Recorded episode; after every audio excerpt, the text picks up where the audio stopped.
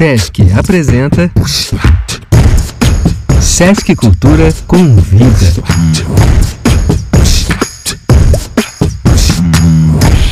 Bem-vindos ao bate-papo preto no branco com atriz, diretora, autora e jornalista Renata de Carmo. atriz, diretora e professora Roberta Chaves.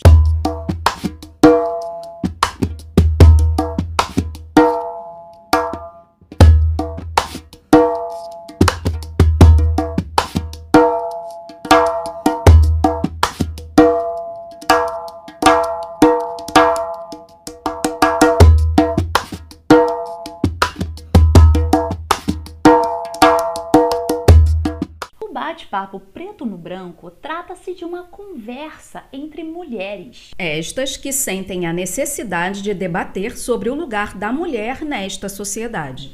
através do resgate de personalidades femininas invisibilizadas.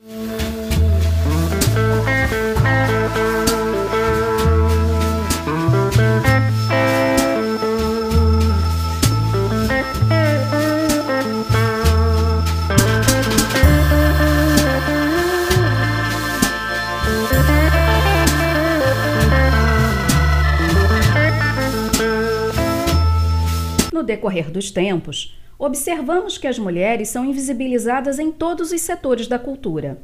Apenas no século XX conhecemos nomes femininos à frente de produções artísticas. Mas por que isso ocorreu e ainda ocorre? A partir de uma perspectiva de descolonização cultural, podemos perceber que a atuação das mulheres foi fundamental para todos os setores da sociedade, em geral, e mais especificamente para o campo das artes. No entanto, seus nomes foram sistematicamente ocultados de nossa história, devido à estruturação de nossa sociedade, que é formada nas bases coloniais do patriarcalismo e do escravismo.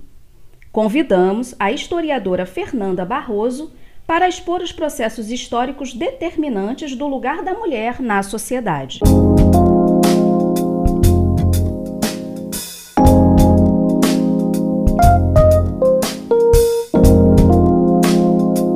Enquanto o termo de dicionário atribui ao patriarcalismo e ao patriarca, que vem a ser o chefe de família, valores e predicados que são sinônimos de respeitável, bondoso e pacífico, a história nos apresenta uma realidade bem distinta desses valores.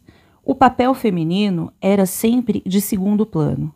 As mulheres deveriam dar-se ao respeito, o que podemos traduzir como um comportamento dócil, pleno de recato e tranquila no seu canto de senhora. Era esposa e mãe em tempo integral. Devota, se beata, tanto melhor. O julgamento do comportamento do marido pela sociedade dependia, em grande parte, do comportamento da mulher. Os casamentos por conveniência eram comuns e recorrentes, uma possível garantia de ascensão social e de bons negócios. Toda a produção direcionada ao universo feminino era pautada no reforço desses valores impostos pelo patriarcalismo. Revistas, jornais, folhetins, propagandas comerciais incentivavam os determinismos da sociedade patriarcal. Dentre eles, toda mulher deve se tornar mãe. Nós, mulheres, fomos criadas para a fantasia. A historiadora Mari Del Priori, em seu livro Histórias e Conversas de Mulher, apresenta a esposa ideal, onde lemos: A casa e a rua continuavam a delimitar as representações sobre as mulheres. Costurar para fora era expressão pejorativa que designava a mulher que se prostituía. A sexualidade feminina era, até para a medicina, no mínimo peculiar. O orgasmo feminino era considerado histeria, uma espécie de distúrbio mental. Fernanda, muito interessante todas estas colocações. Mas gostaríamos de saber um pouco mais sobre processos que trouxeram algum tipo de mudança nesta constituição misógina da nossa sociedade. Nos finais do século XIX e primeiras décadas do século XX, sobretudo pelo contexto histórico que apresentam, no Brasil, a proclamação da República e, em âmbito global, a Primeira Guerra, seguida da crise de 29, a economia é alterada e as mulheres ganham algum espaço no mercado de trabalho. Os avanços tecnológicos geraram novas profissões, especificamente femininas, como telefonista, datilógrafa, secretária, nas repartições públicas principalmente. Segundo Mari Del Priori, lemos: Marcado pela eleição direta e o suicídio de Getúlio Vargas entre 1950 e 1954, o Brasil viveu um período de ascensão da classe média. Com o fim da Segunda Guerra Mundial, o país assistiu, otimista e esperançoso, ao crescimento urbano e à industrialização sem precedentes, que conduziram ao aumento das possibilidades educacionais e profissionais para as mulheres. Mas as mudanças não tinham atingido as mentalidades. Distinções entre papéis femininos e masculinos continuavam nítidas. A moral sexual diferenciada permanecia forte, e o trabalho da mulher, ainda que cada vez mais comum, era cercado de preconceitos e visto como subsidiário ao trabalho do chefe da casa. Nesse cenário, moviam-se moças de família. Dar-se ao respeito era a palavra de ordem. Não casar era sinônimo de fracasso, e interromper a carreira na chegada do primeiro filho era considerado normal. O sonho era casar na igreja, de véu e grinalda, símbolo da pureza. No que diz respeito ao Brasil, você poderia citar exemplos de mulheres insubmissas que, em suas atuações, romperam com as estruturas limitantes que lhes eram impostas? Eufrásia Teixeira Leite era uma mulher de elite da cidade de Vassouras, do Rio de Janeiro. Prometeu no leito de morte de seu pai jamais se casar, para que seus bens não fossem assim transferidos para o nome do seu esposo, como a lei determinava. Nenhuma mulher brasileira tinha investido na bolsa de valores até que Eufrásia o fez, multiplicando a fortuna deixada por seu pai. O preço de sua ascensão e progresso financeiro foi o de nunca se casar com seu grande amor Joaquim Nabuco, que apesar de ser um homem progressista, jamais admitiria ter uma mulher acima das suas qualidades profissionais. Também lembramos de Chiquinha Gonzaga, bastarda, mestiça, casou-se e separou-se, o que era um escândalo ao momento. Com isso, perde a guarda dos seus filhos. Grande musicista, precisou usar de pseudônimos para que sua obra fosse então reconhecida, vendida, consumida. Foi a primeira mulher a reger uma orquestra no Brasil. O termo maestrina foi criado por conta de Chiquinha Gonzaga. É dela também a lei de registros autorais, onde compositores recebem direitos por suas obras. Chiquinha Gonzaga teve a vida repleta de altos e baixos na vida pessoal, pobre a ponto de não ter dinheiro para comprar um chapéu que era extremamente importante no momento. Contudo, deixa um legado cultural, artístico inegável. A mulher, Chiquinha Gonzaga, assim como Eufrásia Teixeira Leite, são as brasileiras que seriam o futuro do país.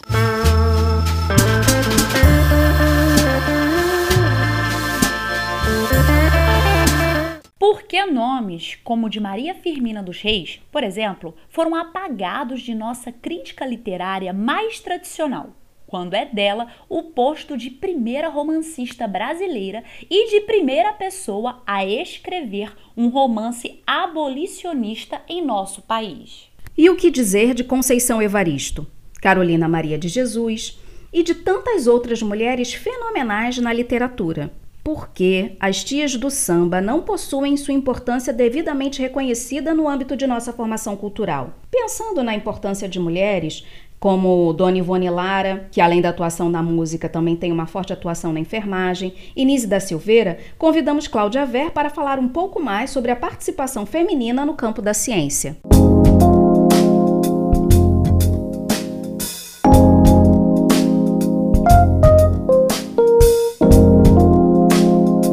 Quantas cientistas você conhece? Quantas filósofas você conhece? Talvez você já tenha ouvido falar de Mary Curie, uma cientista que dedicou a vida aos estudos da radioatividade. Também a primeira mulher a receber um Nobel, e diga-se ainda hoje a única pessoa a ter recebido dois prêmios Nobel em áreas diferentes, química e física. Talvez também tenha ouvido falar sobre Simone de Beauvoir, uma notória intelectual e filósofa francesa. Inês da Silveira, já aqui citada, médica psiquiatra brasileira reconhecida mundialmente por sua nova abordagem do tratamento mental. Mas vamos nos inspirar com outros exemplos de mulheres notáveis. Elas merecem nosso aplauso. Katherine Johnson, que trabalhou na NASA durante 33 anos realizando com maestria cálculos complexos. No Brasil, tantas mulheres também deixam suas marcas na produção científica, como a bióloga Berta Lutz, que foi também ativista dos direitos das mulheres, tendo atuado ativamente na conquista pelo direito ao voto, que se deu em 1932. Recentemente, a cientista brasileira Celina Turki ficou conhecida por pesquisas sobre a relação entre o vírus Zika e a microcefalia. Reconhecida como uma das personalidades mais importantes da ciência da revista Nature em 2016. E agora, em tempos de pandemia do Covid-19 no Brasil? Vamos aplaudir a imunologista Esther Sabino, que liderou uma equipe do Instituto Adolfo Lutz, que em apenas dois dias após o primeiro caso de coronavírus da América Latina ter sido confirmado na capital paulista, publicou a sequência completa do genoma viral. Vamos falar do valoroso trabalho de Nízia Trindade de Lima, grande pesquisadora das ciências sociais e a primeira mulher presidente da Fiocruz, na vanguarda das pesquisas de tratamento e vacina para o Covid-19 aqui na América Latina. E tantas profissionais da saúde, na medicina e na enfermagem que trazem inovação no tratamento e cuidados aos pacientes com Covid, algumas delas, inclusive, vítimas da pandemia no Brasil. Ver, poderia acrescentar sobre a atuação da mulher no campo da filosofia? Apesar de alguns filósofos participarem da construção do discurso patriarcal ao longo da história da humanidade, a filosofia não é e nunca foi feita apenas por homens, embora ainda exista um academicismo e associação à figura masculina. Por isso é importante pesquisar e reconhecer essas mulheres na história do mundo e do Brasil. Então vamos reconhecer mais alguns nomes de mulheres filósofas no Brasil. Nízia Floresta é um marco inicial, considerada a primeira feminista do Brasil, isso no começo do século XIX. Em suas obras, questionou o papel social das mulheres e defendeu direitos para os negros e para os índios. A antropóloga e filósofa Lélia Gonzalez é considerada a mulher que revolucionou o movimento negro no Brasil. Dando um salto para a história mais recente, vamos destacar como a paulistana Marilena Chauí, honrada com dezenas de prêmios e notória contribuição no campo político e de educação. Filósofa e doutora em educação pela USP, Sueli Carneiro é também escritora e ativista do movimento feminista negro. Sueli pesquisa e publica trabalhos sobre o racismo e a violência de gênero e foi uma das defensoras das cotas em universidades brasileiras. O movimento em busca da equidade de gênero avança em diversos setores da sociedade. Pelas conquistas já alcançadas, podemos dizer que mais mulheres se destacando como filósofas, intelectuais e cientistas é um caminho sem volta. E de forma crescente teremos mulheres exercendo seu potencial de criação elaborando conceitos, produzindo ciência e conhecimento. Vé, já que você trouxe considerações importantes sobre o meio acadêmico, quais são as dificuldades que as mulheres enfrentam ainda hoje neste meio? O desafio é grande e as políticas sociais são ferramentas fundamentais para sanear as desigualdades de gênero e raça, as mulheres já começam em pé de desigualdade com os homens no acesso aos estudos e oportunidades de fomento à pesquisa. Recente levantamento da Unesco aponta que apenas 35% dos estudantes de áreas como matemática e tecnologia no mundo são mulheres. No Brasil, segundo o Censo da Educação Superior de 2016, apenas 0,04% dos docentes de pós-graduação no país são mulheres negras. Somando o número de mulheres pretas e pardas que possuem doutorado, o total não alcança os 3%.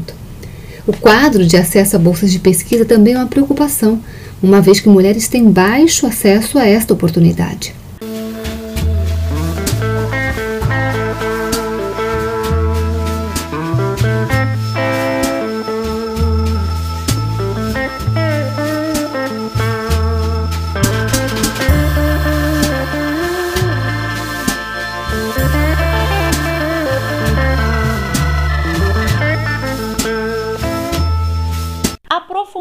Mais a questão, observamos que o protagonismo feminino negro sofre ainda um golpe maior. Vocês entendem a importância da dama do teatro, Ruth de Souza, como fundadora do Teatro Experimental do Negro?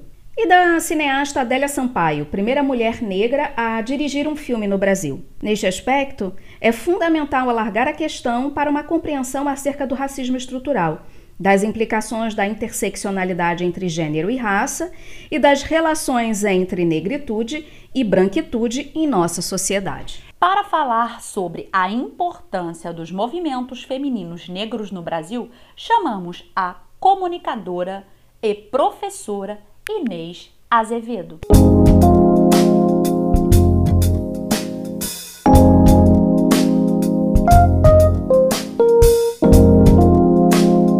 Ao discorrer sobre a importância dos movimentos femininos negros no Brasil, é necessário apresentar alguns apontamentos conceituais e históricos. Consideramos o termo movimentos sociais como ações sociais coletivas de caráter sociopolítico e cultural que viabilizam distintas formas da população se organizar e expressar suas demandas. Tal definição, extraída do livro Sociologia dos Movimentos Sociais, da autora Maria da Glória Gon, aponta para as demandas das mulheres em sociedade. Demandas essas que sempre estiveram latentes, mas suas vozes foram suprimidas durante várias fases da nossa história.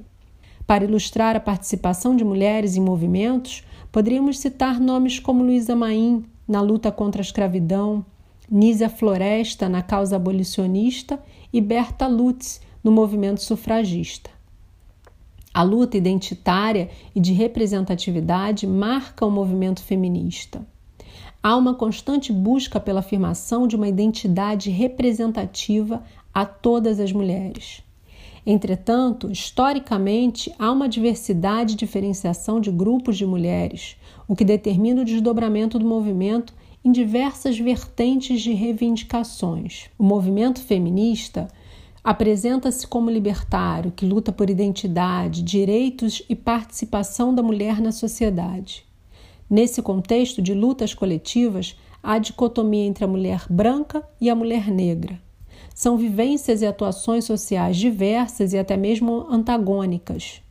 No contexto de lutas lideradas pelas mulheres brancas, as especificidades das mulheres negras não estavam sendo contempladas. Sendo assim, para as mulheres negras foi preciso, a partir dos anos de 1970, organizar suas próprias reivindicações, visto as especificidades de suas demandas sociais.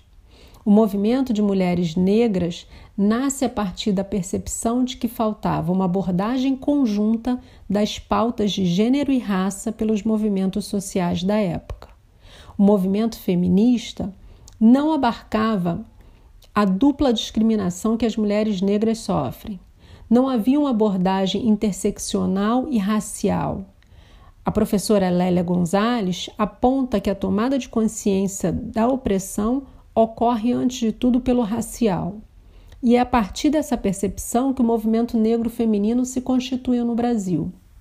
Na atualidade, as pautas das mulheres negras se constituem para além dos temas das pautas femininas, como equidade de gênero, violência doméstica, direito ao corpo, acesso ao mercado de trabalho, participação na esfera política, não obrigação à maternidade e desigualdade de renda. Foram incluídos novos temas nas agendas como diversidade sexual e racial, lugar de fala, participação na mídia e no consumo. As pautas existentes são reconfiguradas por esses grupos específicos de mulheres.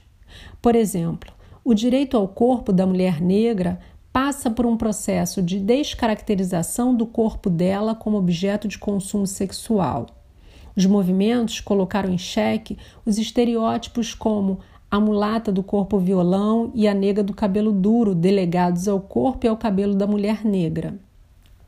Outros temas, como lugar de fala, reconfiguram as práticas sociais da negra na sociedade brasileira.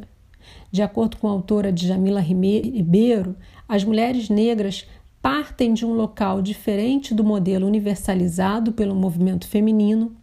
Suas falas possuem visões e experiências singulares que precisam ser respeitadas e ouvidas.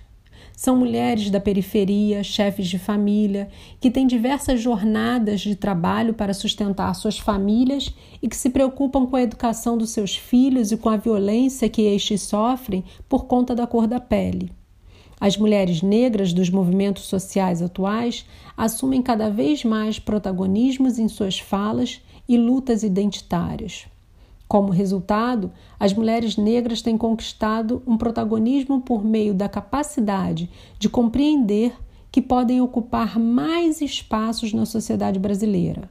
O movimento da população negra no Brasil avança com liderança das mulheres, juntamente com as políticas sociais desenvolvidas ao longo das duas últimas décadas.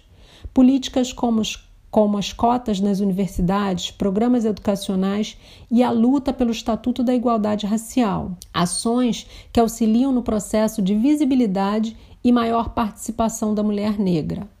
Há um avanço pelo reconhecimento da identidade e participação cada vez maior do que é ser negro no Brasil e na redistribuição de bem, de bens, mesmo que ainda muito aquém da igualdade entre brancos e pretos, mas que é liderada pelos movimentos femininos negro e que contribui para uma diminuição da desigualdade e discriminação na sociedade brasileira.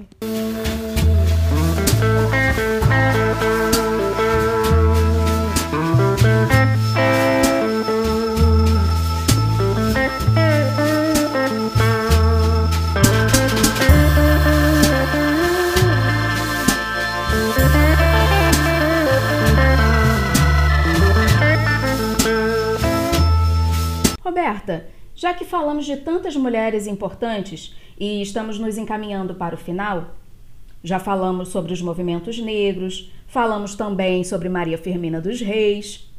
Vou te fazer uma pergunta. Você conhece o hino à liberdade dos escravos? Não, eu nunca tive contato com essa obra na escola. Então eu vou te apresentar agora. Hino à liberdade dos escravos. Salve pátria do progresso. Salve, salve Deus da igualdade. Salve, salve o sol que raiou hoje, difundindo a liberdade. Quebrou-se enfim a cadeia da nefanda escravidão. Aqueles que antes oprimias, hoje terás como irmão. De Maria Firmina dos Reis. Além de escritora, jornalista e professora, a Maria Firmina dos Reis era musicista também? Era. Era danada, né? E além disso, ela fundou a primeira escola para meninos e meninas no Brasil. Gente, eu não sabia. Aí, galera, fica o convite para que nós, como povo, possamos rever nossas bases epistemológicas, valorizar nossa memória e agir para que os talentos de nossas profissionais femininas, com atenção às femininas negras, sejam devidamente reconhecidos e agenciados em nossa sociedade. Este foi apenas um recorte com nomes de algumas mulheres que foram e são fundamentais para a nossa sociedade. Mas poderíamos citar tantas outras como Marielle Franco, Sueli Carneiro, Djamila Ribeiro, Chica Xavier, Laura Cardoso, Fernanda Montenegro, Antonieta de Barros, Ana Mulaerte, todas presente. E este foi o bate-papo preto no branco. Versão podcast com Renata de Carmo e Roberta Chaves.